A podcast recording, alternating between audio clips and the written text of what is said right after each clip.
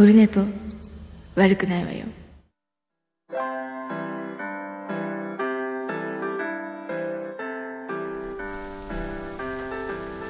メリークリス・ペプラです。はい、俺のポ263回でございますけども、えーっとね、12月25日水曜日でございます。時刻はですね、22時44分になっております。11時前ですね。もう、だから、えークリスマス的なやつはもう終わる、終わるね、あの、もうちょっと早く収録しようと思ったんですけど、いろいろありまして、いろいろありまして、えーこんな時間になりまして、えーまあでもね、まあ、明日、明後日とか、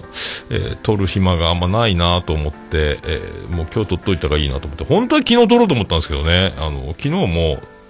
前の日の残業の都合というか寝落ちして気がついたらリビングでコチンコチンに冷え切った状態で気がついてやっぱやめたみたいになったんですけどもあのでねであの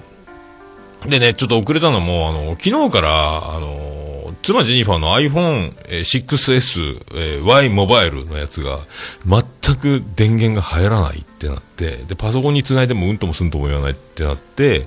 で、えっ、と、Y モバイル混んでて、今日の3時からしか、えー電話対応で、なんか修理、修理とかいろいろ対応できない。言うて、で、iPhone 新しいの来て、iPhone 新しいの来たら、今度復元しなきゃいけないんですけど、復元しなきゃいけないパソコンが、もう一台パソコンがあるんですけど、それ、だからあの、そういうの全部僕しかできないっていうのになって、で、パソコンが最近あの、勝手に電源が落ちて、開いても途中で切れてバスンと落ちるっていうなんかもうあの、パソコン工房に持ってって修理してもらわなきゃいけないまんま放置しているってやつがあって、それでなんとか、そのパソコンじゃないと、僕の今この使ってるパソコンだと、あれなんですよ、あの、ゼロからなりますから、あの、バックアップ取ってないですから、僕のパソコンは僕の iPhone しか入ってないので、まあ、ややこしいので、その、途中死んだり生き返ったりっていうパソコンを使ってなんとか復元を成功してでそれがあので i ずっと開いてなかったんであの iTunes とか iPhone のアップデートしますかしませんかみたいな。でスタートってしたらあと1時間とか出てでずっと待ってる間にこうふて寝みたいになって僕もう収録は行きたいですけどあのね、えーそのままリビングで寝てでえっ、と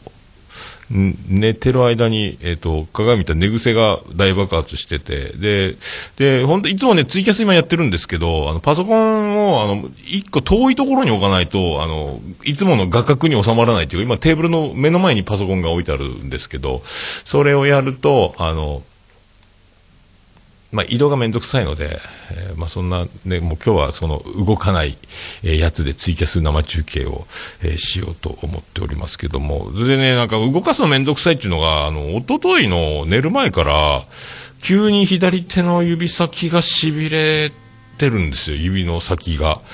まあ、いっかと思ってたんですけど、で、昨日もちょっとツイッターで痺れてるな、みたいな。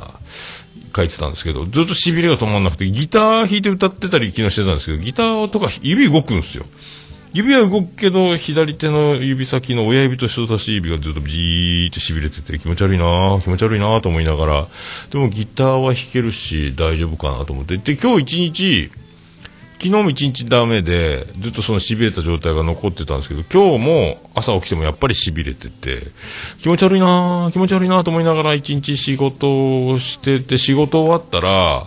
一日経ったら、第一関節ぐらいまで痺れてきて、で気がついたら、えっ、と、左手の、えー中指の先も痺れてきて、で、左手の中指を、えっ、と、境界線にして、え半分に縦に手を、えーま、右と左に、えー分かれさせた状態になるというか、えっ、と、人差し指から親指方面と、人あ、中指か。中指から親指方面、中指から小指方面に、えー、痺れてる痺れてない方の、えーチームに、イエスかノーか、ニューヨークへ行きたいか、みたいな、東京ドームのイエスの丸抜みたいな、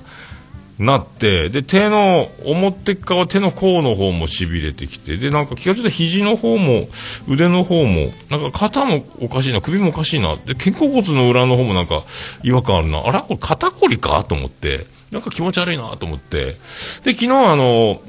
昨日の時点で、あの、看護師の友達が、そのツイッターを見て、LINE が来て、病院行けよって言われて、あ、マジ？っつって。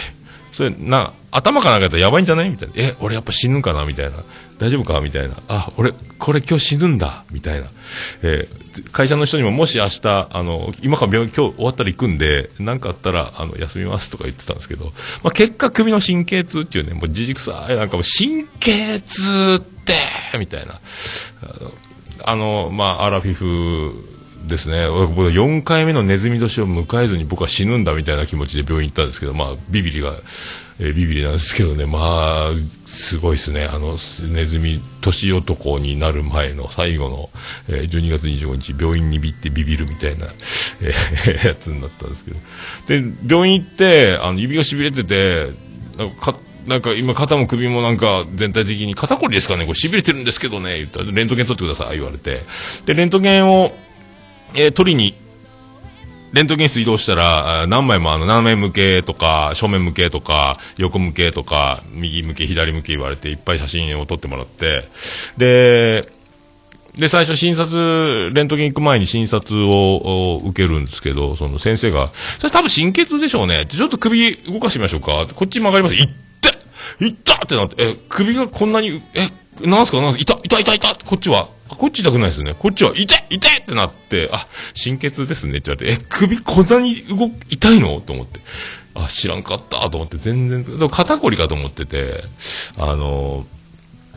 なんすか、あの、首がま、曲げて痛いっていうのがもうびっくりして。で、あの、痛み止め、血管に注射打ちますねって言われて、あの、点滴みたいな感じで、血管に刺して、で、ぶっとい注射をずっと刺していくんですけど、もうあの、注射ね、もう、刺す瞬間を目の前で見ると痛いんですよ。もう痛い痛い痛い痛いって、痛い痛い痛いって書いなったんですけど、で、注射は毎日打てますので、あの、毎日、あの、明日も明後日も痛いなと思ったら、痛いというか痺れてるだけなんやけどなと思ったんですけど、痛いなら毎日注射を打ちに、打ちに来てください。って言われて、いや、明日は午前中だけです。土曜日も午前中までですが、あとはやってますから、みたいなんで、年末年始の予定とかもらって、あのーですか、あの、結構ね、あ、なんつうか、まあ、いいいかと。で、2週間分痛み止めとなんかあげますねって言われて、まあ、それでいいかと思って、その、で、点滴を、あの、点滴みたいな注射を、その手で押すんですよ。注射器で押しながら点滴じゃなくてあの、打ち込むんですけど、たまに血管が痛くなるから気をつけてねとか脅かして。で、もう、針刺す瞬間、あ、痛いってこう、目を、刺す瞬間見たくないので目をそらしたら、ちょうどあの、看護師さんが、えーの、ちょうど胸のあたりが目線にあって、名札が目に入ってきたんですけど、その、注射を打った人の名札を見たら、あの村上主任って書いてある。出た、ここに主任村上登場するやねあなんじゃ、なんじゃこれやって何のことかわからないですけど、まあ、それは面白かったですね。痛、痛かったわ、注射のまたテープがね、頭まず痛いし、その点滴みたいなね。まあ、そんなんで、とりあえず、えーまさかの神経痛という状態で、なんかね、まあ、だから今ちょっとね、ボタンとか上着とかの、ボタンとかの外す時の親指とかが、なんか痺れてるので、動くんですけど、めんどくさ、みたいな、あの、そういうのがありましたけどね。で、まあ、そんな感じで、いろいろ、あの、iPhone ぶっ壊れたの復旧とか、で、手が、なんか、まあ、不自由っちゃ不自由だからね、まだ痺れは残ってるんですけど、薬飲んでるんですけど、痺れはね、うん、まあでもまあ、まあでもそれだけなんで、まあそれ大したことはないかなって、まあビビったっすけどね、マジでね、これね、ビビったっすね。もう分からんからね、えー、分からんから、ただただ怯えるというですね、えー状況で、まあでも、もう、あ、そう、なるほどね、と思ったんで、たまあすぐ、すぐ痛み消えるでしょとか先生も言ってたんで、あ、そうっすか。あ、じゃあいいや、と思ったんですけどね。まあ、そんなこんなでございます。はい。で、LINE やっといただいております。えービスマルク大先生からいただきます。ネクスト秘境ラジオ。終わっちゃったんですかね。ビスマルク大先生からいただいております。えー、桃屋のおっさん、オルネポ最高終身名誉顧問豊作チェアマンのアマンさんおよびリスナーの皆様、こんにちは。最近自分の年齢も考え、えー中年の身だしなみの一環として、化粧水と乳液をつけるようになりました。えーそうとは言っても5000円、500円、500円ほどのものです。よろしければおっさんがもし乳液、化粧水などを使っているならおすすめを教えてください。それでは教えてください。お答えくださいとは書いてません。教えてくださいって書いてますね、これはね。えっ、と、まあ、それは毎回書いてるか。えっ、とね、僕はね、あの、化粧水とか使わないんですけど、なんかね、でもね、えっ、と、なんかこれ、ずっと使ってるのは天然セラミド配合、潤い成分、天然セラミド配合、セラミドプラス、乾燥しがちな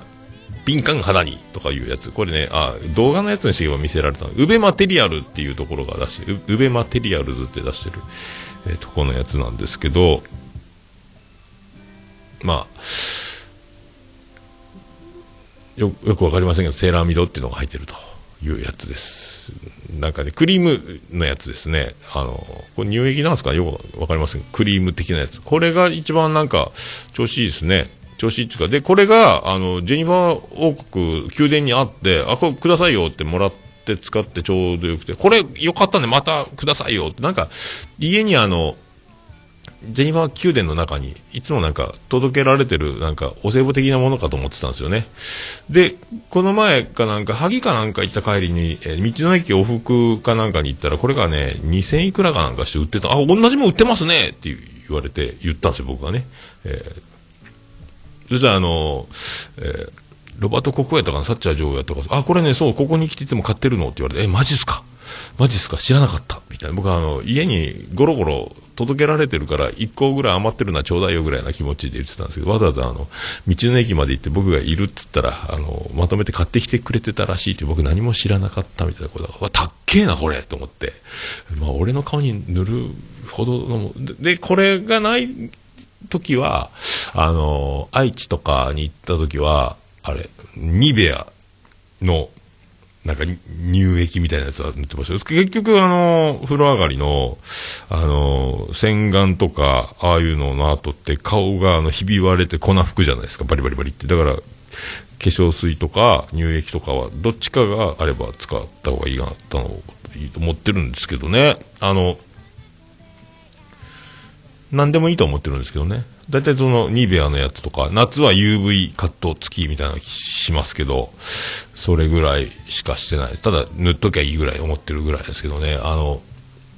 まあ、今はね、あの、お昼間の仕事になって、あの、太陽浴びまくりなので、最近昼間、鏡を見ても、その、老眼なんのよくわかんないんですけど、あの、あんまりまじまじと鏡を見る用事なんかもないので、まあ、あの、鼻毛が出てるか、鼻くそついてるか、髭剃るかぐらいの用事しか、あと歯磨きぐらいの次しか見ないんですけど、ただ、昼間とか太陽の光を浴びた状態、太陽の下で鏡とかを明るい時にね、日が入ってる時に鏡見たら、もうあの、近くで自分の顔見てびっくりしたんですけども、あの、急激に、えー、シミだらけっていうね、あの、今までずっと夜、夜間営業の仕事になったので、太陽の下にあんま出ることなかったんですけど、やっぱ太陽の下に出た瞬間のこの2年ぐらいで、まあでも会社の人も、結構シミだらけになるぞと言ってて、確かにあの、上司定年間近ぐらいな人たちは、色、日焼けしてないとシミが出、目立つ。え日焼けしてるとわからないぐらいな感覚ですかね。まあでももう関係ないっちゃ関係ないんですけどね。でも、増えたなーっていうね、のはありますね、実際ね。だから、まあ、おすすめ的には僕は何でもいいと思いますよ、ビスマルク大先生。僕、ニビア、単純にニビアって安心の響きがするので、ニビアのやつを買うようにはしてますけど、なんもない時はこのウベマテリアルズのあのセラミドプラスをか、えー、自分では買いませんけど、たっけえなと思ったけどね、こんなん使ってたんかと思ったけど、まあ、そんな感じでございますかね。えー、えー、とね、まあそんな感じですけども。えー、あとね、そうそうそうそう、昨日の、えー、24日の0時から、えー、配信しましたけど、あのー、メリークマスマス、クマコラボ、あのクマさんと一緒にトークした、だいぶ前にも撮ったやつですけど、えっ、と、あのトーク、コラボ、えーと、ゲストトークのラストにふさわしく、えー、ね、あのー、もちおさんから始まって、書店ボーイ、沢田信也、熊っていうね。で、この時はまだ知らなかったんですけど、あの、熊さんはね、あの、あ、そう、沢田さんの後なんよって言ったら、ええー、ってあの聞いていただければもうそれはそれはあの、慌てふため息、恐れおののき、えー、ビビりまくってましたけど、あれがまた面白かったですね。えー、いや、でもね、あのー、やっぱりね、面白いですね、熊さんってね。だ僕が喋りすぎるっていうのと、話を聞いてなくて、熊さんの質問に答えずに話の尺の長いやつを一回ぶっ込んでしまうとかいろいろありましたけど、まあ面白かったですね。あのね、まあ、あの、熊屋でってエコー持参で来るところとかね、エコー持参で来といて、後でここはエコー入れてってくださいとか言うからそこの時間をメモっといて、後で僕は編集であれ僕、あの、最初の飛び出しの、熊谷で、みたいなところのエコー以外は全部あと僕が編集でつけましたので、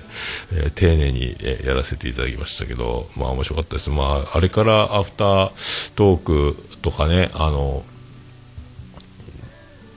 アイドリングトークとかもあるんですけど、また出すか出さないか、あまた暇見て。あと、もしかしたら、あもう収録無理かも、とか、そういう時の予備音源としてね、撮っとけばいいかなと。45分ぐらいあるんでね、あの、1時間半ぐらい喋ってたのに、その前後で45分ぐらい喋ってるっていうね、ツイキャス含めね。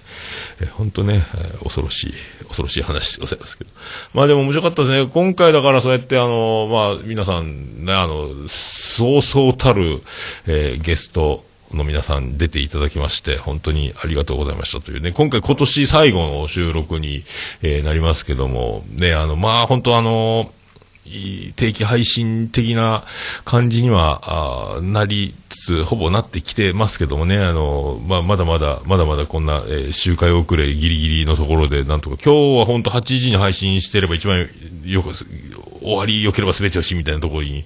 ならずみたいなところありますけど、まあ今日しか多分取れんなっていうのがあるので、まあ、撮ってますけどね。まあ明日で仕事も終わりで、えっ、と、まさかまさかの10連休っていうね、これだから会社の人にも言ってたんですけど、10連休ですけど僕フォーエバー連休になるかも、永遠に連休のままかもしれませんけど、皆さんもしその時はさよならみたいな、えー一応ボケて、えー去って行って、ただのし、明日神経痛って言ったらひっくり返るでしょ。年寄りかっていうね、あ、バキってたね、今ね。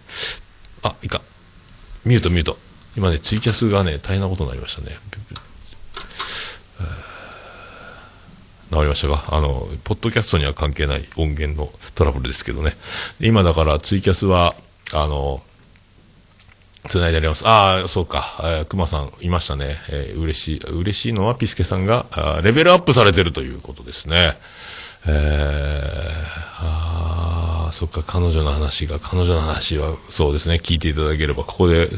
まあ、前、この回の、えー263回ですけど、前の回で、熊コラボが出てますんで、えー結構長いですけども、あの、分割するなり、えーね、いろいろ、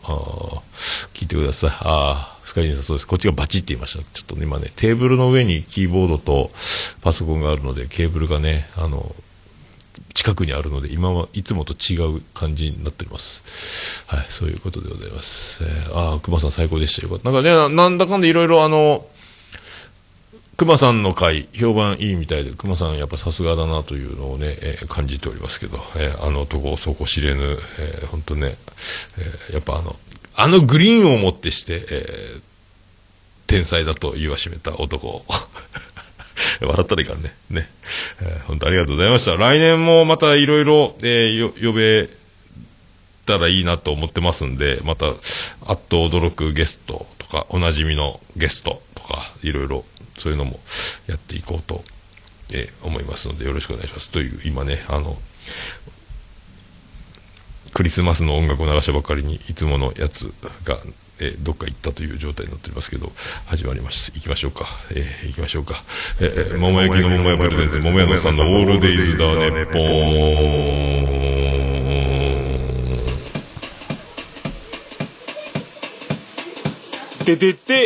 ン。ててててててて。てててててて。ててててててて。ててて。ててとはい、飯の中心からお送りしております。ちょっとミキサーのボリュームを回す指がいつもそうなんですね。これね、親指の人差し指を左手でやってたのを、回しにくってなってますけども、えー、そういうことでございます。えー、第263回でございます。宇部市の中心からお送りしております。山口の片隅からお送りしております。桃屋のおっさんのオールデイズ・ザ・ネッポン、えー、略して、オールネポーありがとうございます。ありがとうございます。やっております。あー、まやさん、なんですか？連休。あー。休んどったやん。えー今回病気になってないですかね。あんま病気病気言ってたら僕の方が調子悪くなりましたけど、これ、何なんですかね、これ。必ず、なんか、俺関係ないですけどね。なんでこんなになったんやろか。手がめっちゃ、まあ、手がしびれてるぐらいでやけいいですけどね。まあ、あ歩けないわけでもないしね。動くのは動くんですけどね。感覚が問題なんですけどね。まあ、そんな感じで、えー、満身創痍でお送りしておりますけど、満身創痍でもない。はい、まあ、あの、先週のやつ、えー、呪い、呪いじゃないと思いますよ。はい。誰も呪ってませんので、呪われることはないと思いますが、まあ、そんな、えー、263回でございますが、えー、っと、今ね、また大事なことを忘れてました。しばらくお待ちくださいね。えー、しばらくお待ちください。あら、どこ行ったかな。あれ？消えたぞまあ、あの、どうしよう。どこ行った？どこ行った？どこ行った？どこ行った？あった。それでは263回よろしくお願いいたします。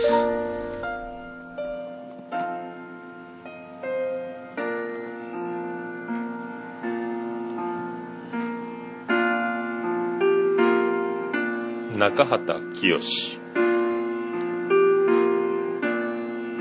ビート清川清。西川清。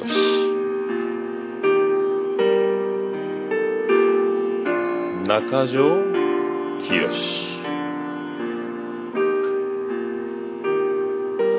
前川清。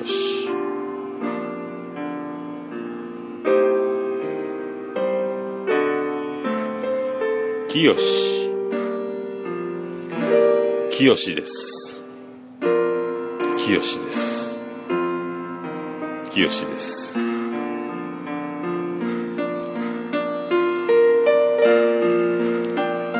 鈴木正幸 with 鈴木清清です。清です。もう清知りません清です。桃屋のおっさんのオールデイズ・ザ・ネッポン惚れない。されない。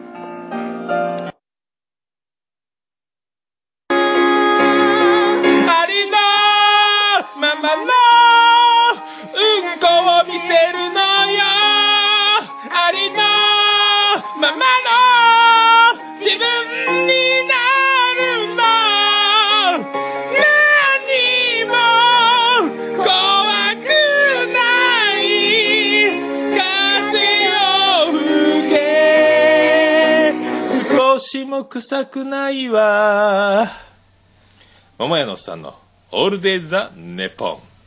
ありなはい、そういうことでお送りしております。263回でございますけれども、あの、まあ、これをね、1月1日の早朝あたりに、あのジングル大全集で、これ全部網羅した、全部で89、おまけ入れて90ぐらいあるやつを1時間ぐらいかけて、あの、正月、来週の水曜日が多分元日、元旦っすよね。1、1日だったと思うんで、えっ、ー、と、そんな感じで予約投稿しておりますので、あの、おせちもいいけど、みたいな、あの、もう、特番も飽きたし、ちょっと聞いてみっかっていう、もうあの、頭空っぽにしたい時に聞いていただければ、えー、1日に、令和2年の1月にこれを全部網羅したやつを送ろうと思ってますんで、よろしくお願いします。はい、えー、そうですね。ああ、今の京志郎ね。まあ、言うてもね、もうこれね、毎年クリスマスの時期に流してるんですけど、多分ね、オルネポ1年目ぐらいがそこらで、撮ったやつです。それ毎年同じやつを毎年かけてるというやつです。えー、もうここまで来るとね、あの、絶対かけるという時期が来たらかけるというやつですけどね、大久保清って、えーってなるやつ。友達にいたな、それ。あれ、あだ名か。まあ、関係ないや。でね、先週の日曜日なんですけど、打ち切り極問同好会ライブ行けた。で、先週オルネポの収録を日曜日したんやったかな。えー、で、その後、えー、っとね、前の日にちょっと洋服買おうかな思ってたの、結局、えー、買いに行って、で、それから、えー、周南市、結構遠かったっすね。2時間ぐらいかかったんかなめちゃめちゃ遠かったんですけど、周南市。初めて行ったんですけど、えっ、ー、と、徳山駅前あたりか。えっ、と、で、最初地下の駐車場止めて、10時に閉まりますって書いてあったんですけど、よう考えたらライブ終わり、これ、出れなくなるなと思って、もしか下手したらと思って、また、ライブ直前ぐらいに車を移動させたりしたんですけど、で、長男ブライアンは下関で試合だったので、あの、後で合流っていうことになったんでその間僕一人で待ってたんですけど、とりあえずあの、日曜日でアーケードとかも大きいんですけど、えっ、と、車道が間に通ってる。で、両脇アーケードみたいな感じの、感じだったかな。で、違うか、それ違うか、商店街みたいになってて、アーケードの中、アーケードの中でいろいろあるんですけど、結構シャッターが閉まってる状態で、宇部に似てるなと思ったんですけど、でもなんか面白い感じの街並みで、で、うろうろ歩いて歩いて、結構なんかやっぱ工場があの、海岸のとこ広がってるので、まあ飲み屋が栄えてたのかなという名残というか、まあ昼なんで、まあよくわかんないですけど、いっぱい飲み屋さんもあって、で、アーケード外れると飲み屋だらけみたいな一角があって、あ、すげえなと思って。で、面白い名前のお店とか、えーあったら写真とか撮って遊んでたんですけど、あとなんか、開店おめでとうのお花撮ったりとかね。あいろいろなんか開店のお花が出てるとこも2箇所ぐらいあったかな。で、とりあえず、えーライブまで時間があるし、またツイキャスでもしながら時間潰すかと思って、で、とりあえず、何もご飯食べてなかったんで、で、近所にコンビニがあるか検索したら、あの、ファミマがあったんで、おにぎり買って、で、カフェラテか。買って、で、なんか、そこの店員のお姉さんがもう、風邪ひいてるのか調子悪いのか、ただのヤンキーなのかわかんないですけど、マスクしてて、もう声もあの、蚊の鳴くような声で、えーです、えーです、って喋って、もう、え、もう、辛いけど仕事してるの？みたいな状態だったんですけども。お釣りも無言で渡す感じの、えー、すごいコンビニだな。ここはスラム街かみたいなとこだったんですけど。で、まあ、おにぎり食べるかと思って近くに公園があったんで、公園で座ってツイキャ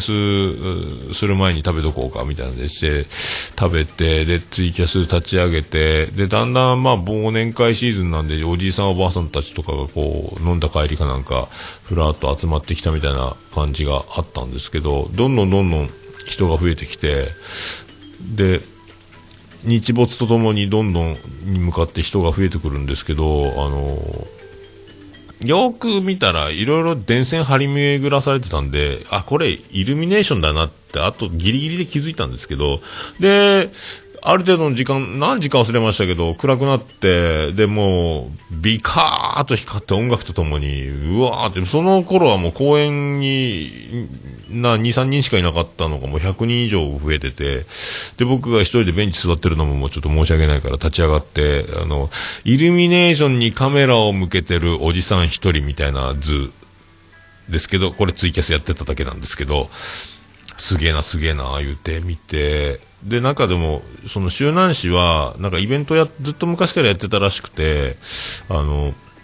この前行った美容院の人がエグザイル、元エグザイルみたいな、いけたお兄さんが言ってたんですけど、前からやってたんですよね、周南の、みたいな。あ、そうなんですか、みたいなのを聞いたんですけど。で、駅前なんかもっとすごくて、またそれもツイキャスでずっと歩いて、あの、まあ、時間がね、とにかくあの、長男ブライアンが、もう、たどり着かないっていうね、えー話なんですけど。えーで、やっとギリギリでね、あの、対バンで、えービレッジマンズストアだったかな、あの、赤い上下のスーツでね、もうそれはそれはかっこよかったんですけど、それのオープニングアクトみたいなのがやってる途中から入って、ラスト3曲ぐらいは見れたんかな、長男ブライアンと合流して、えーでも、えー妻ジェニファーは下関から周南まで、すんげえ遠いっつって、あ、そうやろうね、と思って、宇部を境にもう倍ぐらいありますんで、だからそんなんで、まあよかったな、間に合ったなっ、つって。で、最初の席で見てて、ビレッジマンズストアが終わったら、2階席と1階に分かれてて、1階はスタンディングでもう、あの、人が、人ってこんなん飛ぶのってぐらい飛んでたんですけど、あの、で、僕2階の映画館みたいな椅子になってるところがあったそこに、そこか2階から遠くで見てた方がいいやと思って、えー見てたんですけど、でね、あの、ビレッジバンズストアの、後で聞いたら、あの、もう1曲目からもうメンバー、ギターもベースもボーカルも飛び込んだみたいな話だったの、客席にね、客席というかスタンディングの人の中にダイブみたいなのから始まったらしいんですけど、なんかルールなのかお決まりなのかわかんない。最後の曲やったかな、あの、ボーカルが、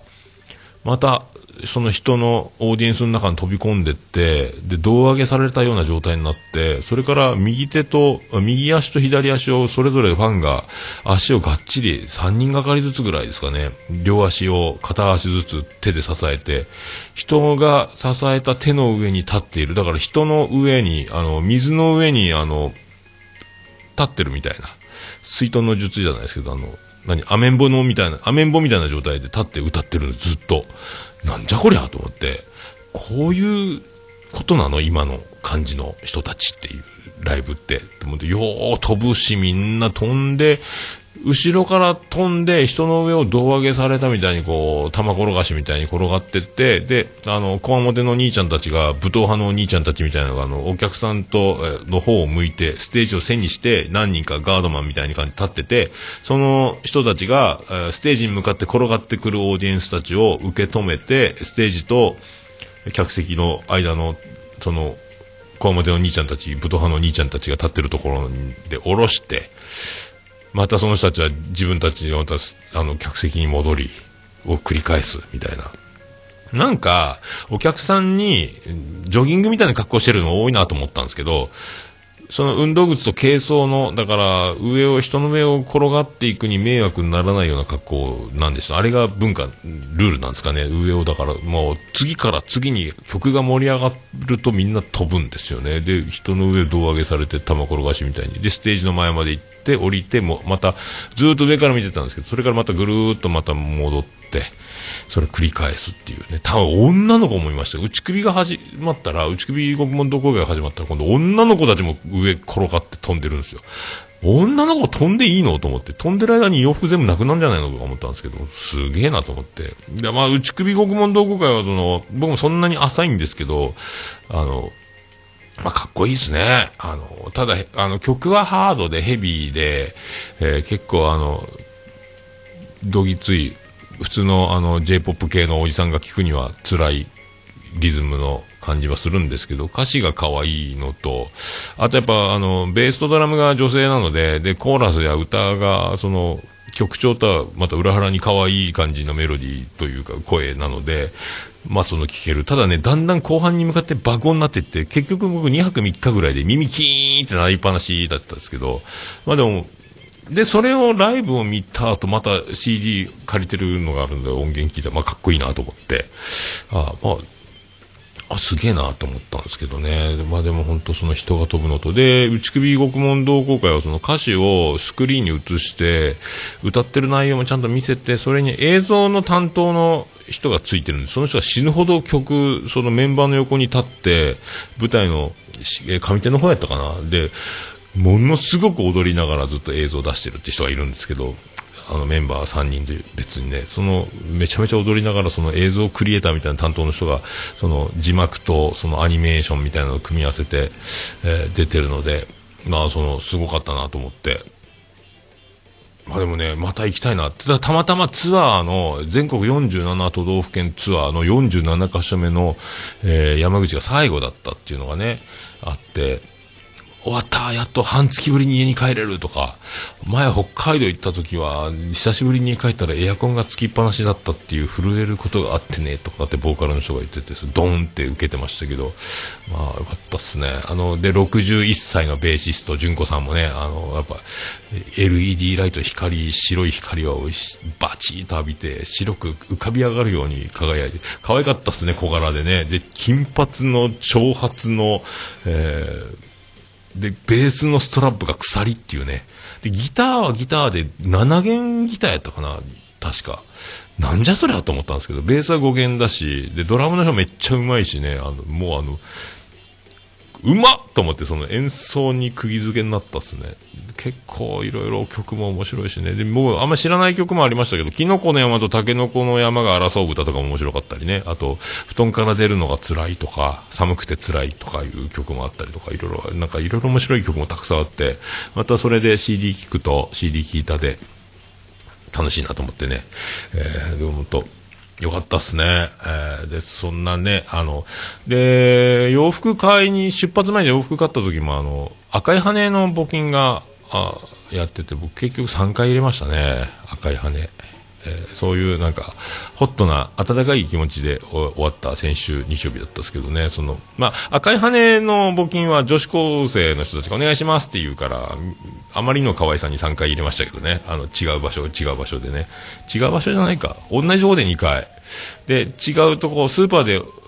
コーヒーかな、コンビニなくて、スーパーで、マックスバリューかなんかで買った時に、まあ、そこにもいたんです、そこで。その時はでも男子高校生とかもいたかな。僕は全然あの、女子高生が可愛いから、あの、募金したんじゃないですよ、みたいな。男子高校生にお金入れますよ、みたいな。えー、手、手では。でも結構、まあ、募金はいいことなんで、いいことじゃないでしょうかと思いましたけど。まあね、そんな、あの、まあ、女子高生っつったなんですけど、あの、今日だから、家帰ってお薬手帳を取って、えー今日だ病院行こうと思って自転車でね、あの、この前ぎっくり腰に今年の2月になった時の、えー病院に行ったんですけど、長男ブラインが休みだったかなんかで帰ってきたんですよ。おう、俺病院行ってくるわ今から。つって、おう、分かった分かった。つって2階ですれ違って、で、階段を、あのー降りるのに、階段があのー踊り場システムじゃないんですけど、1回折り返すんですよね。1階と2階の途中の真ん中で、えー北側に降りていき、くるとこの南側に、えー反対向きに階段がこう U ターンするようにこう降りていって1階にたどり着くんですけど、あの一直線の階段じゃなくてね、1回折れ曲がるみたいな。で、1回折れ曲がるっていうその半分、1階と2階の間ぐらいに折り返すんですけど、折り返すぐらいまでタタタタタと降りてったらお父さん、友達来てるからって長男ブライアンが。言って、うーんって言いながら、タタタタタって1階に向かって振り、くるっと振り返って、もうあと半分階段を1回降りてこうしたら、下から人が上がってきたわけですよ。あ、びっくりしたってなって、もうびっくりしたっすね。めっちゃめちゃ可愛い女の子が上に向かって登ってきてるの、僕知らずに下から降り、下に向かって降りてってるので、もうひっくり返りそうになったんですけども、まあ、友達か、この人。めちゃめちゃ可愛いやないかという。で、後で、長長女ブレンダに聞いてみたら友達が来た来とったよ。それ彼女やろそれ。知らんのなんとかちゃんって。うん？あそっかみんなみんな知ってて俺だけ知らんのかっていう初めて。俺は「おい病院行ってくるから今から」ってとりあえずなんかボケる暇もなく階段のすれ違いのうわびっくりしたと思ってめっちゃめちゃなんなんだこの野郎と思ったんですけども。あれ、で、病院、1階から大きい声で、病院行ってくるけんね、手が痺れてるから、病院行くから、つって、大丈夫とそんな痺れとか危ないじゃないのとかって、長男ブライアンは、まあ、彼女の前なのか、父親心配する長男を演じてるのか分かりませんけども、なんかよくわからんけどね、あまあ、いつかは死ぬから大丈夫やろつって、まあ言ったんですけど、まあ本当ね、あの手が痺れる前にこっちが痺れたわっちゅうね、本当。なんやねん、あの、びっくりしたつって。で、あの、今、外雨ですけど、どっか、えこうなんかイルミネーションがなんか常盤公園かなんか行ったんかな。ずぶ濡れで帰ってきたのを長女ブレンダが、えー、と彼女の家まで車で送り届けてあげたとかなんか言ってましたけどまあびっくりしたなびっくりした。高校1年。まあそんな長男ブライも明日ね誕生日なんですけど松中信彦と同じ26日。びっくりした。まあでもねあのまあ、いいんじゃないですか？と思ったんですけど、まあ関係ないんですけどね。まあでも、ちょっとびっくりするぐらい可愛かったんで驚いたんですけど、まああの、そういう、まあ、びっくりするぐらい可愛いってことは、まあ、父親譲りの、えー卓越した、えー女を選ぶ、えーセンス、えー女を見る目、えー可愛い子を選ぶ力、俺と趣味が同じだだっただけかもしれないですけども、センスあるねっていうね、まあ、俺にいたのかなとか勝手に思っとくことにしとこうと思いますけど、まあでも、びっくりしたわ、階段でいきなりね、そんなことあっていいんですかね、本当ね。えーまあ、驚きましたよ。えーまあそんなで手が痺れてるのに、あの、もっと痺れたという話でございますけど。いやね、あの、あ、そうそうそう、でさ、あのーまあ曲、そんな曲、そんな曲でもないか。で、小島城、明日、もう最終回出たんですけどね、あの、お手紙会をするので、えー9時まで、今日の9時までに、だったら間に合いますみたいなことを言ってて、もう9時過ぎてますけどね、もう11時半なんか。で、あの、多分ね、あの、何百通か来てて、えーツイキャスを5時間ぐらいしないと処理できないぐらいなお手紙にはなってるかと思うんですけども。いや、でもね、最終回驚きましたね、あの、もう皆さん見てる。ただだから、えっ、と、まゆゆチャレンジという、一人気コーナーが、オルネポにやってくるということを発表されてましたので、あのー明日、明日、お手紙会はありますけど、あ、25通。あ、そうなんや。あ、ギリギリに送ったんですか、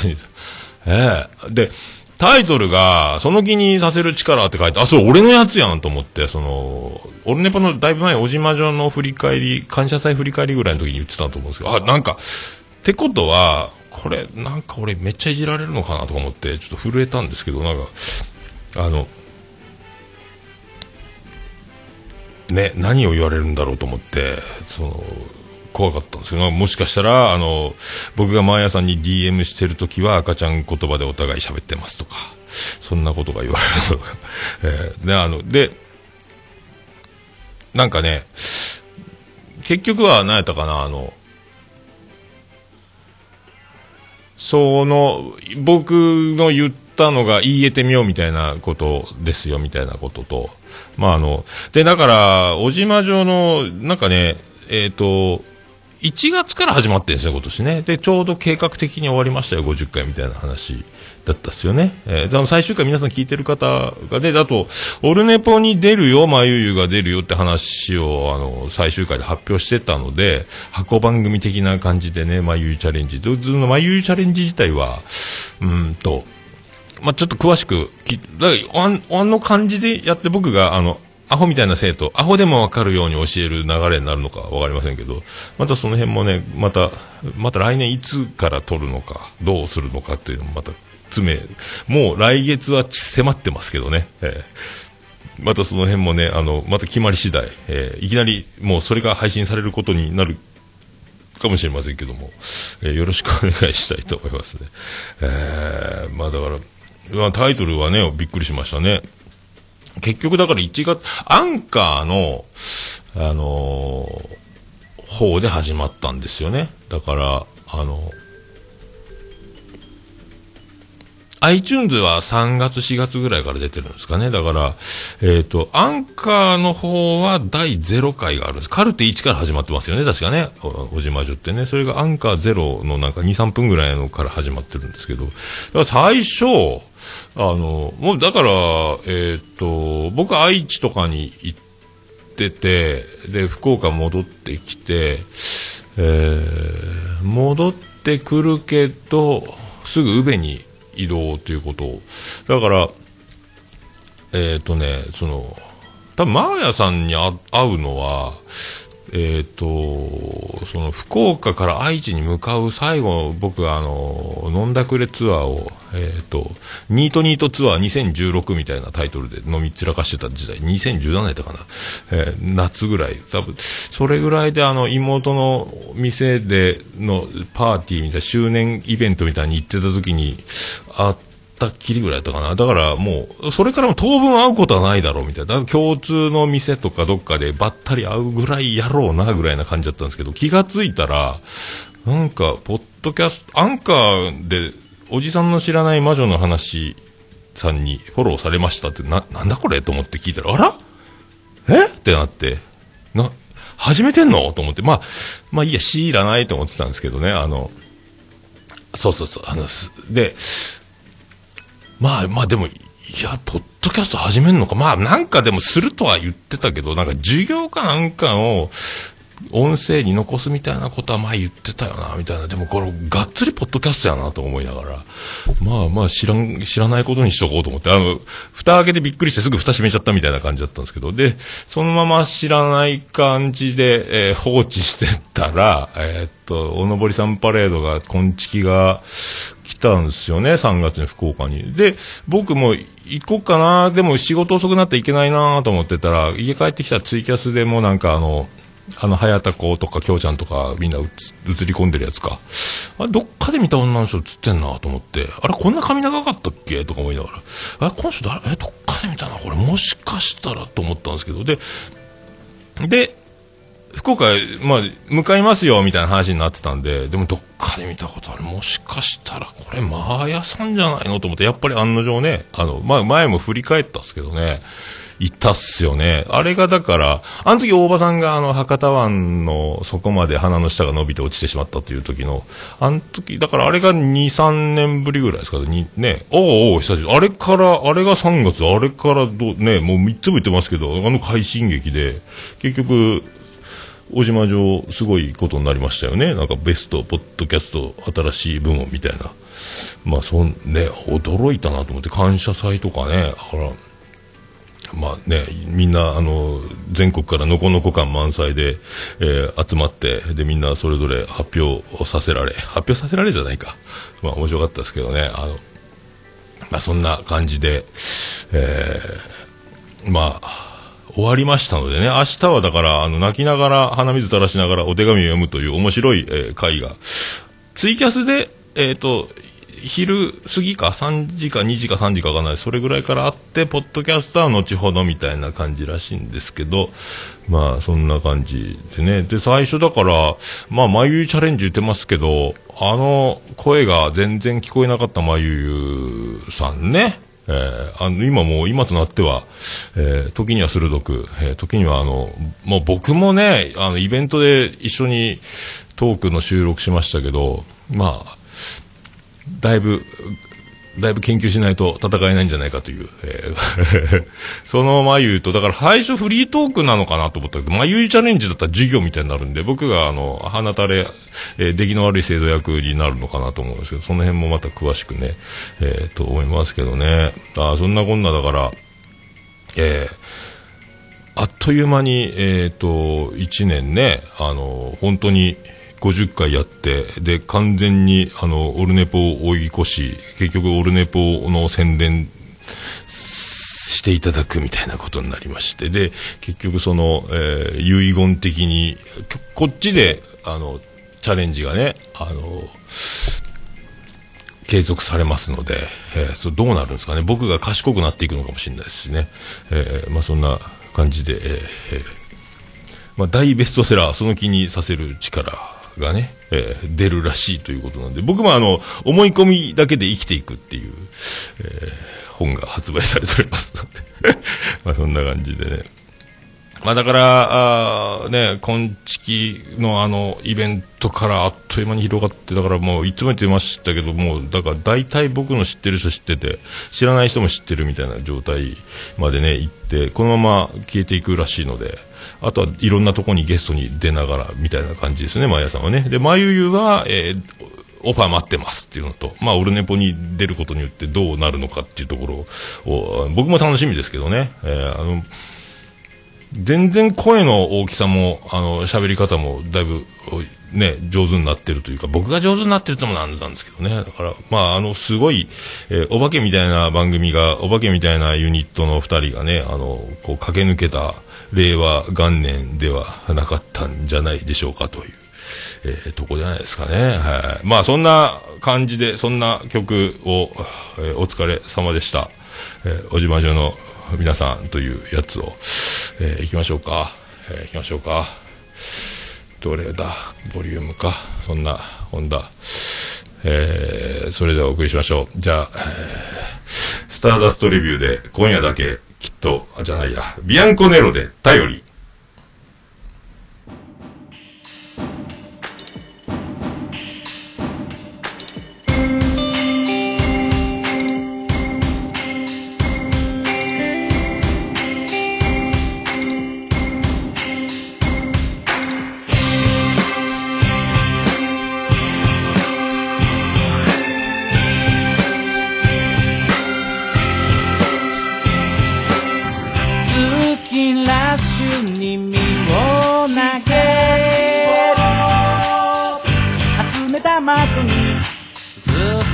た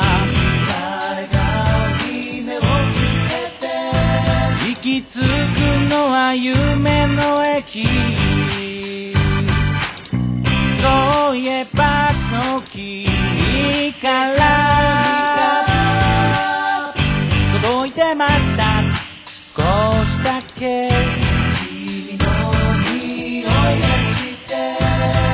話しかけてるようでした。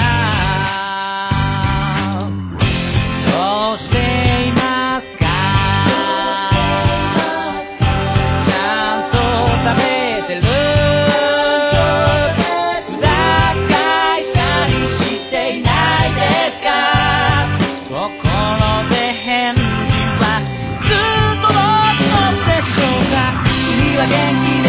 ですか。僕はカッペにぶつかってばかり。本当にしたかったことも煮詰まってしまってほったらかし忙しさに甘えて。ごまかしてばかりたまに君の笑顔もうまく思い出せない夜があるんだ。だけど過去体をつけたいだから君に会えるのはまだまだ見に行こうって言ってた映画も多分終わってしまうだろうな。君も無理はしないように。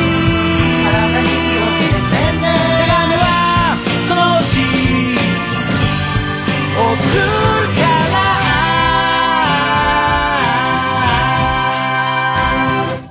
久しぶり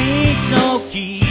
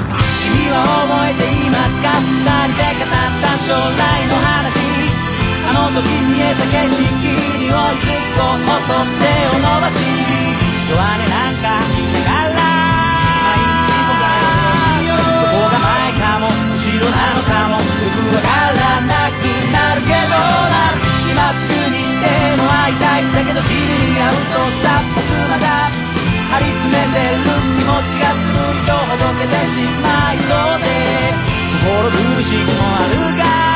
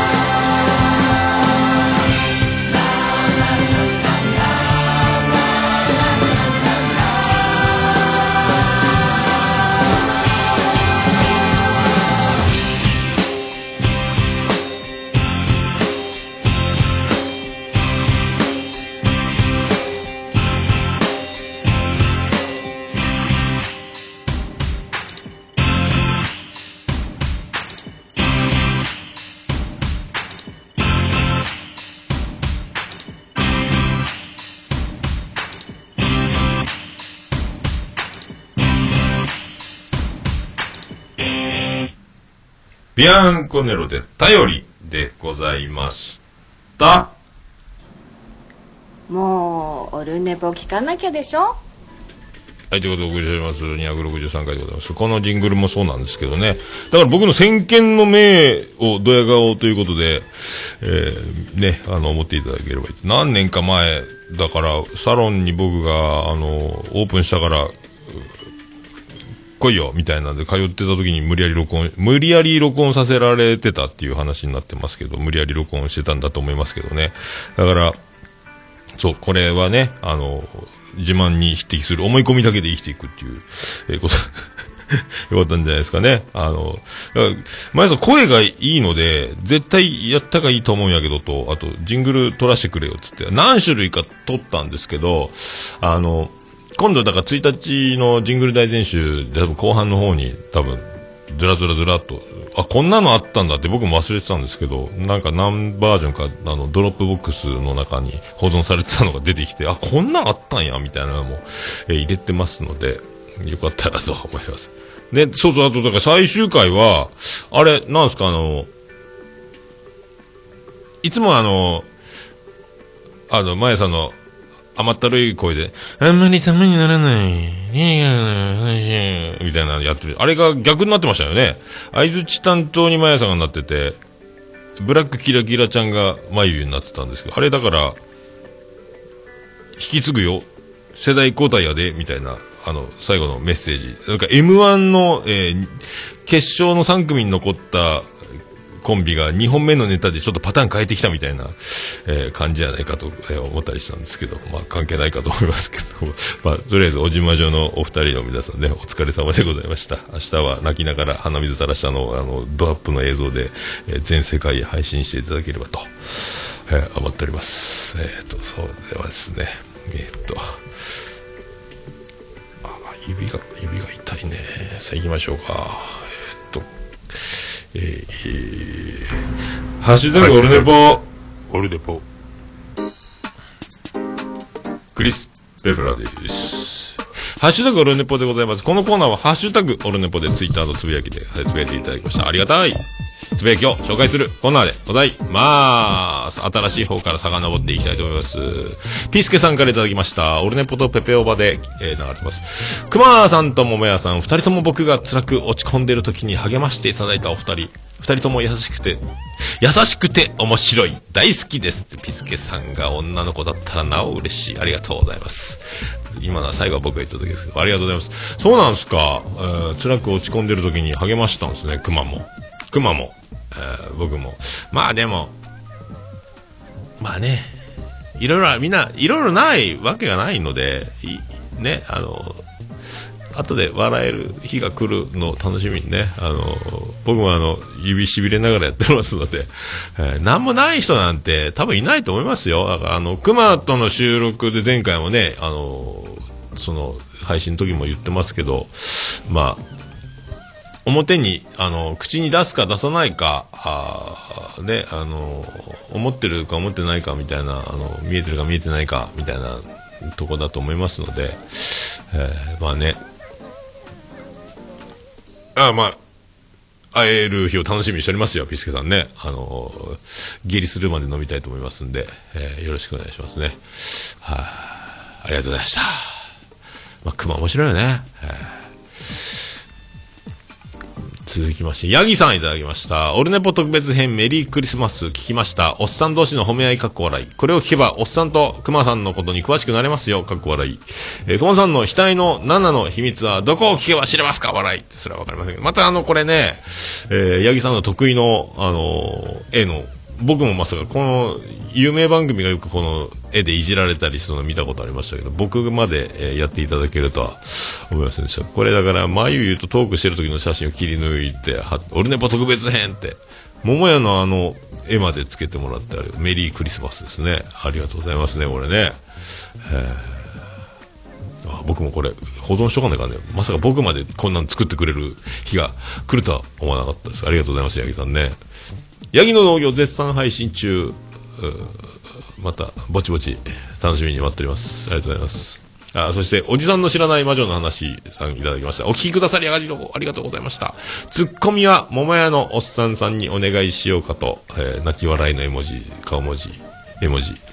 オルネポぜひ聞いてくださいね。お便りもお待ちしております。ということで、えっ、と、これ、荒崎さんっていう方の、えっ、と、引用リツリツイートで、えっ、と、おじまじょアカウントで、まゆいが、まゆいチャレンジ、ツッコミは誰が担当するんですかみたいなのにお答えしているというやつですね。えーまあ、僕はだからね、あのアホでも分かる授業みたいなことに。だから、まゆはもっと大変じゃないですか。今までは、あの、まゆさんが専門的な知識にはさらに解説やら、ツッコミとか入れてたと、僕全然僕はその、全く知らないのを聞いて質問するので、多分またちょっと毛色が変わってくると思いますけど、まあ、なるべくあのボケないように真面目にやりたいなと思っておりますけどね、えーよろしくお願いします。だからこれ、ブラックキラキラちゃんへお便りっていう、後で貼っときますけど、えー、まゆ先生に教えてもらいたいこととかあれば、送っていただければと思いますし、まあ、オルネポのメールアカウントで別に、まゆさんに聞きたいです、まゆ先生に教えてもらいたいんですけどとか送ってもらっても、え全然大丈夫なんで、えー送れる手段何でも使ってください。よろしくお願いします。えーありがとうございます。そして、大場さんいただきました。ポッドキャスト界に激震が走った。さすが熊、羨ましいぞ、わら。ということで、熊コラボオルネポでいただいてますね。続いて大場さん。桃屋のおっさんと熊さんが16ビット行くなら自分も行くかな。絶対面白いものが見られるはず。続きまして、おばさん。えー早朝から聞いてるけど、さすが人気ポッドキャスターの桃屋のおっさん熊さん。いろいろ勉強になります。自分もいつかこのレベルに到達できるかなという、この連発いただきましたけど、どうすか？激震が走りましたか？あね、あから僕もね、あのーまあ僕の知り合いに、えー7人同時に付き合ってた友達がいたんですけどね、みたいな話をね、あの、クリスマスイブに配信するという流れになったんで、まあ恋バナ的な感じでこう相談、それわしやないかいみたいなツッコミとかをやりながら、それ言っちゃいかんやろっていう、あの、いや、多分違うと思うんですけどね、みたいな否定をしてたんですけど、その後に、えーびっくりする、えー恋してますかみたいな話になった時にひっくり返ったんですけども、まあ、これ以上は、あの、まあ、聞いてください。僕はからなんとも。えーまあ、そういうことらしいので。で、16ビット、クマ行こうよ、一緒にあっていう話をしてたんですけどね、あの、ものすごい音良くてさ、みたいな。で、おばさん何を期待して、だが、なんか僕がいじられるのをまた、熊もステージに上がるのか？そんなことはないと思いますけどね。えー沢田さんが上がればいいんですよ、ステージにはね。と思いますけど。まあ、笹山さんの、えーワンマンは本当にね、今年、いい脳型で1回ですか？えー見れただけなんで、あの時はね、あの、財布を忘れてきたというショックのあまり、ライブに集中できないところもありましたんで、えー今度はね、万全の、えーコンディションで、え16ビットで見たいなと思ってますので、えーその時は熊も行かんかみたいな話をしてたんですけどね、本当行きたいですね、定期公演ね。で、えー人気ポッドキャスターのってありがとうございますね。まあ、僕はね、まあ、にそこまで、熊はもう今本当ね、飛ぶ鳥を落としておりますんで、はい、勉強になるっていうのは何が勉強、まあ、でも熊は本当にちゃんと披露しね、話をちゃんと上手。僕みたいに話を聞いてないなって場面がないですもんね。丁寧にやるよなと思って、これは本当真似できんすよね。えーちゃんとね、あの、考えて笑いと向き合ってるなっていう僕みたいな、ただ、クラスの調子者がそのままふざけ続けてるのはちょっと、わけが違うなというふうには思いましたが、物が違いますね、達川光夫ですって感じですけどね、本当えー、熊すごいなということは、これ聞いていただければわかると思います。はい。はい。で、熊コラボ。いただきました。熊さんのアカウントですね。オルネポにゲストでお呼ばれしました。それでは聞いてください。メリークリスマス、クマスマスか。ということですね。そういうことですんでよろしくお願いします。はい。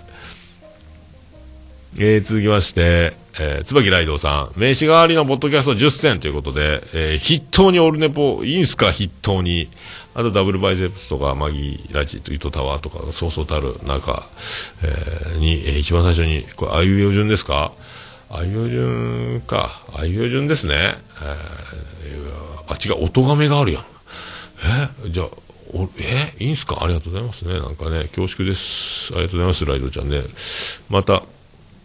ライドちゃんもね、あやっぱ冬のライオン絶賛配信中で、もうほんなんか冬のライオン聞いてるとちゃんと番組番組しててね、あの、こう、僕と、僕みたいに俺通信垂れ流しみたいな番組とは、もう訳が違うので、えーちゃんとしてる番組やなっていうのと、まあ、真冬さんも面白いですし、ライドちゃんが進行とかうまいんですよね、トークが。なんかだから、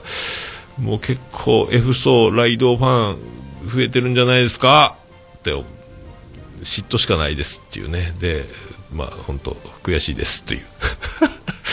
ありがとうございます。えーアポロさんいただきました。えー12月19日に楽しく拝聴したポッドキャストということで、その中に、えーいろいろある中、そうそうたる中、オルネポ262回入れていただいております。ありがとうございます。いつもありがとうございます。そして、あやほさんもいただきました。今まで聞いたポッドキャストってことで、これまたこれもすごい中にオールネポ入っております。ありがとうございます。えーありがとうございます。ケンチさんいただきました。262回拝聴寝ながら歩いてもツイキャスするおっさんさんのプロ意識を、それが危ない結果よくわかりました。参考にさせていただきます。ということで、えー、ありがとうございます。これね、だから、ツイキャスする癖は本当にやめようと思ってますし、えー寝ながら歩くのもやめろと思ってるんで、今度からだから、まあ、今度、来週、今週末か、福岡行きますけど、同級生にはもう、最初に飲む前から言っとこうと思うんで、僕が歩いて帰るっつったら絶対タクシー乗せてくれと。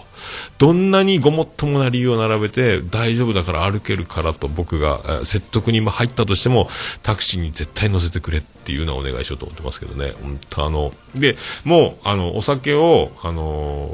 気が済むまで飲む、飲み続ける、帰るまで飲みっぱなしっていうのはもう本当にやめようと思ってて、もうあの、飲むのは楽しいんですけど、飲み続ける癖があるので、飲み続けると量が入りすぎるので、量が入りすぎると記憶がなくなる。記憶がなくなって、頭は別にふざ、何、あの、とんでもないことをするつもりはなく、目の前に映ってる景色が、えーなんかおかしいなと思っても、それが認識できないので、えーとんでもないことになるなと思って、ここの道は入っちゃいけない道ですよねって分かってても、なんで俺はこの違う道に入ってったんだろう。ここになんで僕はいるのかなっていう。で、だいぶ時間、あ、これは違う道だなって、通常じゃすぐ判断できることが判断できないということがよく分かったので、あとね、ちょっと休憩しようって座ろうかなと思うと寝ちゃうというのもあるので、その辺はね、あの、睡眠ばっちりコンディション整えて、えーもう冷静に家に帰るまでが、えー飲み会。あと途中で水とかウーロン茶とか飲む勇気、勇気っていうか忘れないようにそれをなんとか、リマインダーに入れて、タイマーで、そろそろウーロン茶飲みませんかって1時間に1回ぐらいメッセージ、スマホに出した方がいいんかなとも思いますけどね。あの、本当ね、怖いですよね。もうでも、だからちゃんと、えーこれからはね、実力を、えー修正して、今までは何時間も飲んでも普通に帰れたのがもう無理だという、まっすぐ歩けなくなるっていうのもあるので気をつけていきたあ、体重が減ったのもあるんだと思うんですけどね、お酒の許容量が。10、今、90キロ近くあった体重が73キロ台ぐらいまでいってるので、17キロぐらい落ちてますかね。この辺がお酒の量がだから今まで飲めた量が入らなくなってるのもあると思うんですよね。入らないというか処理できない耐えれなくなってるんでしょうね。と思います。本当に、えービビっております。ありがとうございます。えー、椿ライドさんいただきました。ハッシュタグオルネポで読まれなかったの、久しぶりだったなっていう無駄なハッシュタグツイート。うまいですね。さすがライドちゃんですね。ハッシュタグ書くことなくても書いてしまう。そこに、椿ライド、ここにありということになりますけど、さすがでございます。勉強になります。はい。えー、北北カフェさんいただきました。昨日配信した第47回ランクインできました。ただひたすらの雑談会なのにありがたいですということで、北北カフェオルネポということで、これね、えなんでオルネポが入ってるかというと、北北カフェで、あの沢田信也さんをゲストに呼んだ、えー桃屋、えーすげえなっていうお褒めをいただいてますけど、で、僕らが沢田さんを呼んだらどうなるのみたいな話をしてるという回ですね。えー呼んだらいいのにっていうことですよ。まあでも沢田さんと喋ったのも楽しかったですけどね、ただ、ああの、沢田節を堪能するにあたりね、あの、やっぱ、もう、何の隙も、な何の挟む余地もなく、おっしゃる通りでございますってなる感じがね、やっぱ沢田節やなと思って、やっぱいいな、本物やなと思って、えー、本当にまた本当、えー来てもらおうと思っておりますけどね。な、なんつってましたっけ？僕が相変わらずお調子者でいるならばまた出ましょうかみたいな話だったですかね。僕はその辺がすぐね、適当に忘れてしまってるのが怖いですけど、聞き返せっていうことですけどね。ありがとうございます。さあ、北北カフェ続いてまたいただいております。今回はポッドキャストに関する取り留めのない雑談会です。高尚なテーマも素晴らしい結論も何もありませんが、本音の雑談です。よろしければお聞きくださいということで、さっき言ったような感じで、47フレーバー、ただひたすらにポッドキャストについて雑談する会、北北カフェの、えー、内容ということでございますけどね。そんな感じで僕が、まあこうやって他の番組でね、あの、名前出してもらうっていうのは本当にありがたいことなので、まあね、あの、一部じゃあ身内乗りじゃなんじゃ言ってますけど、まあでも世界中身内でできていると思ってますので、それがテレビだと、えー、プロの芸人さん同士だと芸人さんが芸人さんをいじるっていう大きく、えー、でかい、えー、身内の感がありますけどね。それ、まあ世界大きかろうが小さかろうが、まあ、ノリ的には、まあ、似てるのではないかとも勝手に思っておりますけど、はい、よろしくお願いします。ということで、北九州の片隅さんいただきました。昨日配信した184回おかげさまでランクインできました。185回も配信しましたので、合わせてお聞きください。ということで、えー、これ北九州の片隅、小島城オルネポラジオスさん、ポッドキャストっていうやつ。だからこれは、えっ、ー、と、そうそう、続きまして北九州の片隅。今回はポッドキャスト、おじさんの知らない魔女の話のマーヤさんとスペシャルトーク後編です。少し真面目な話もしているような、してないような、ぜひお楽しみくださいということで。これ、マーヤさんが、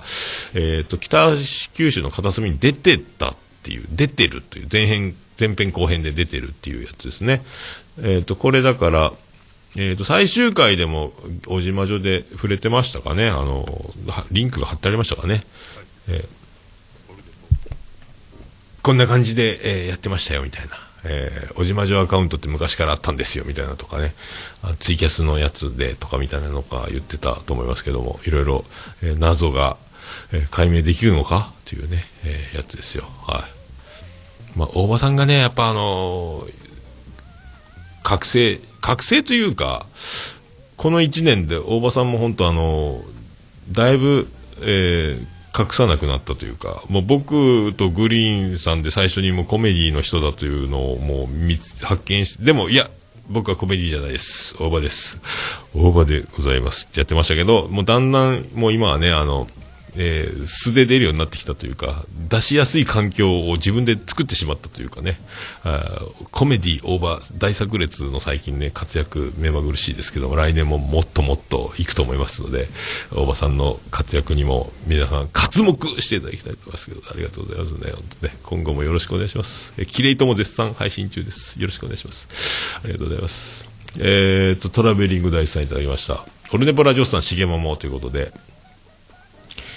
ハッシュタグついております。ダジャレ会、お疲れ様です。報復 Z、ラジオさんなのに、しげもも感、なんとも不思議な感覚でしたということで、これね、だから、えー、ダジャレラジオさんに出た、ね、えー、やつの、第、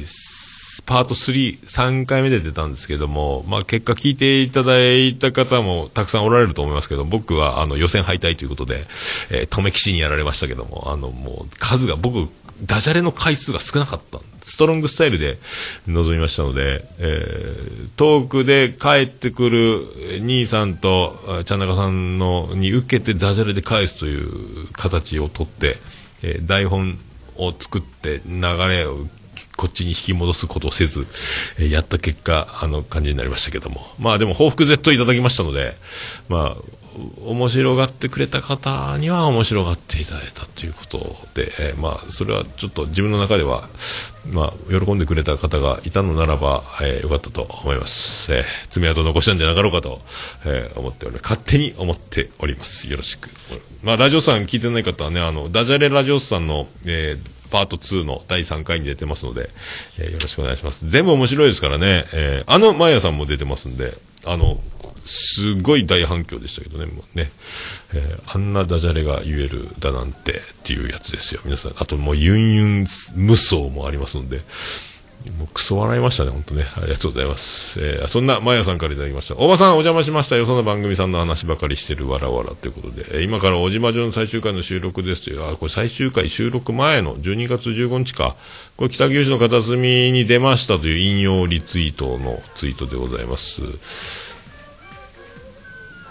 ね。だからラジオスさんとかオルネポとかの、そう、よその番組、小島城の話あんまりしてないんじゃないかみたいな話ってことですよね。えーそれで北九州の片隅さんからいただきました。今回はポッドキャストおじさんの知らない魔女の話、まやさんとスペシャルトーク前編です。さっきのやつですね。の前編のツイートを上がっております。この大場さんのこの一回一回のこの丁寧に必ずツイートしていくところのね、仕事の丁寧さは本当、えー見習うべきだと僕も思ってますけど、本当ね、素晴らしいですね。広報とは？みたいなやつです。ありがとうございます。アポロさんいただきました。12月14日に楽しく拝聴したポッドキャストということで。ここまで来ると、これはだからもう、これ終わったやつか？これこの前読んだやつか？この前読んだやつじゃないですか、もしかしたら。12月、以上ですか？あ以上ですか ?12 月15日だからここまでか。12月15ここまでです。ありがとうございました。じゃあ、ハッシュタグ、オルネポでつぶやいていただきました。大変嬉しくございます。皆さん、お気軽に、えーつぶやいていただきたいと思います。カタカナでハッシュタグ、オルネポでございます。皆さん、えーよろしくお願いします。えーつぶやいていただきますと、大変喜びちょもらまままずリピーでございます。ハッシュタグ、オルネポでした。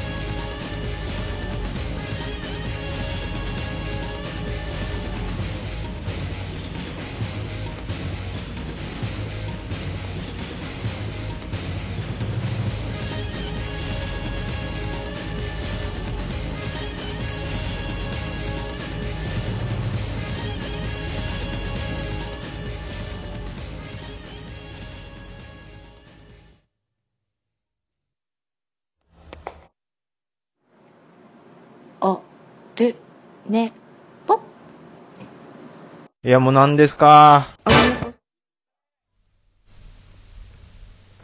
はい、お送りしました。263回、ここまで滞りまくり終わりました。ありがとうございました。ツイキャスの方、えー絶賛生配信中でございます。いろいろありがとうございます。えー、なるなんですか、言われた、あ、そうそうそうそうそうそうそう、いろいろね、いろいろ書いております。あ、紙に書いとけ。紙にそんなんしながら飲めんちゅうね。ありがとうございますね。えー、あ、ちゃんなかボイス、ありがとうございます。あー、こまこちゃんどうもです。ありがとうございます。ありがとうございます。えー、熊さん、ライトさんの進行学びたいということでね、ライトさん真面目だけは取り柄と言っておりますけど、やっぱね、やっぱうまいっすよね。やっぱプロリスナー的なそのポッドキャストを聞いて聞いて始めた人たちのこの達者感ね。えー、おじまじもそうですけど、ポッドキャストをこう聞いてから始めるのと、僕みたいに全く聞かずに、えー始めちゃうパターンと、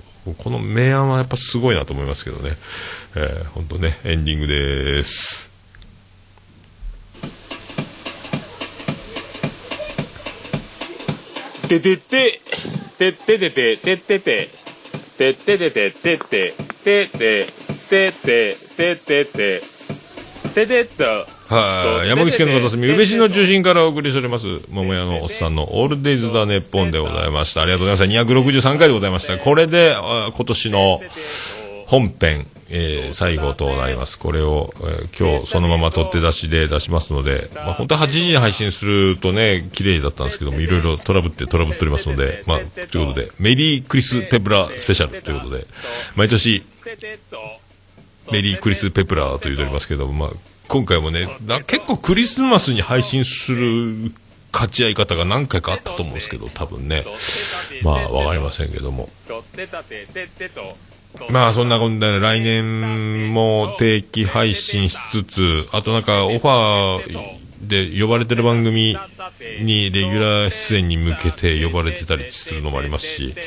まあ、しげもも、昼寝ぽ、きれいと、オルネポと4つありますので、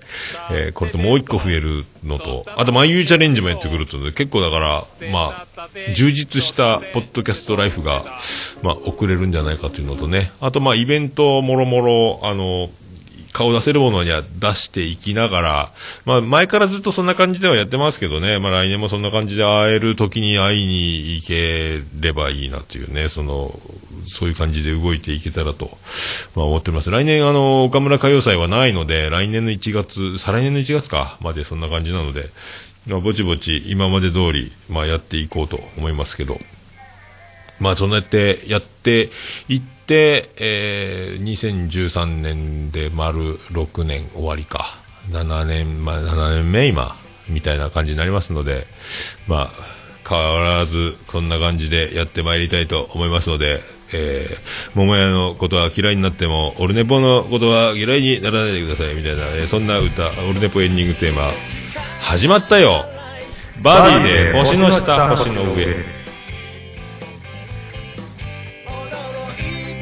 サプライズ身を引くモー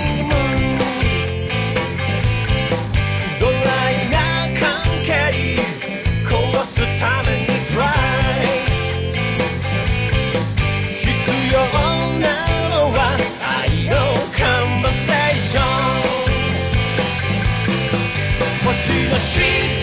星の上。いつだって道の上。ありふれたメッセージ。あふれてる。星の下。星の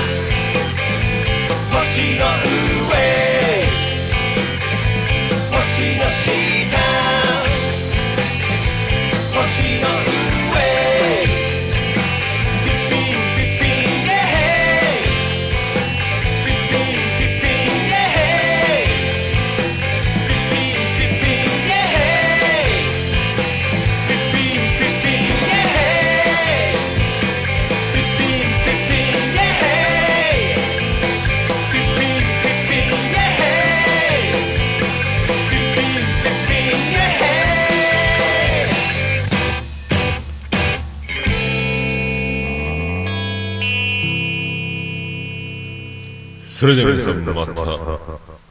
夢でお会いしましょう。あーで